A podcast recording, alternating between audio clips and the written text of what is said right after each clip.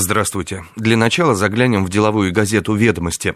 Стоимость бивалютной корзины упала ниже 41 рубля 30 копеек, то есть ниже верхней границы коридора, в котором ЦБ не проводит валютных интервенций. Это произошло впервые в текущем году. Последний раз корзина была вне зоны интервенций 26 декабря 2013 -го. Такую динамику участники рынка объясняют снижением геополитических рисков после встреч в минувшие выходные министра иностранных дел России Сергея Лаврова с западными коллегами в первую очередь с госсекретарем США Джоном Керри, указывают ведомости. Русский язык до Украинской Федерации доведет. Лавров и Керри попытались найти точки соприкосновения по выходу из кризиса незалежной. С таким заголовком спешит к читателям газеты «Комсомольская правда». Уже вчера появились сообщения о сокращении численности российских войск в приграничных с Украиной областях. В обмен на это, а также на участие в диалоге с киевскими властями и признание России легитимными предстоящие выборы президента Украины, Москва может требовать, чтобы ее позиция по федеральному устройству незалежной и статусу русского языка как второго государственного в этой стране была услышана, полагают опрошенные комсомолкой политологи.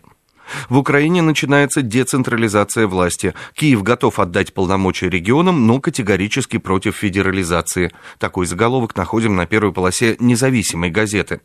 На этой неделе украинское правительство планирует обсудить концепцию реформы местного самоуправления. Чиновники считают, что она станет первым шагом к децентрализации власти. При этом в Киеве категорически не приемлют предложение России о федеративном устройстве государства. Децентрализацию считают способом объединения страны, а федерализацию – путем к расколу государства, передает украинский САПКОР независимой газеты.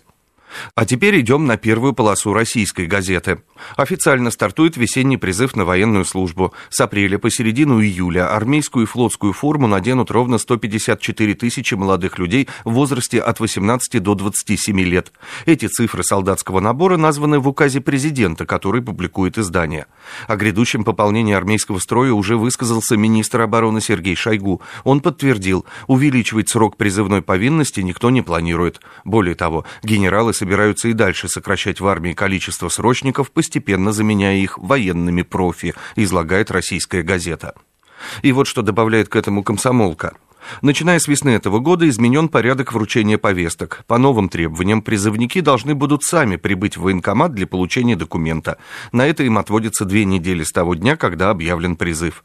Если же призывник по каким-то уважительным причинам не имеет такой возможности, скажем, болезнь, командировка и так далее, он обязан предоставить призывной комиссии оправдательный документ в виде справки от лечащего врача или работодателя, уточняет КП.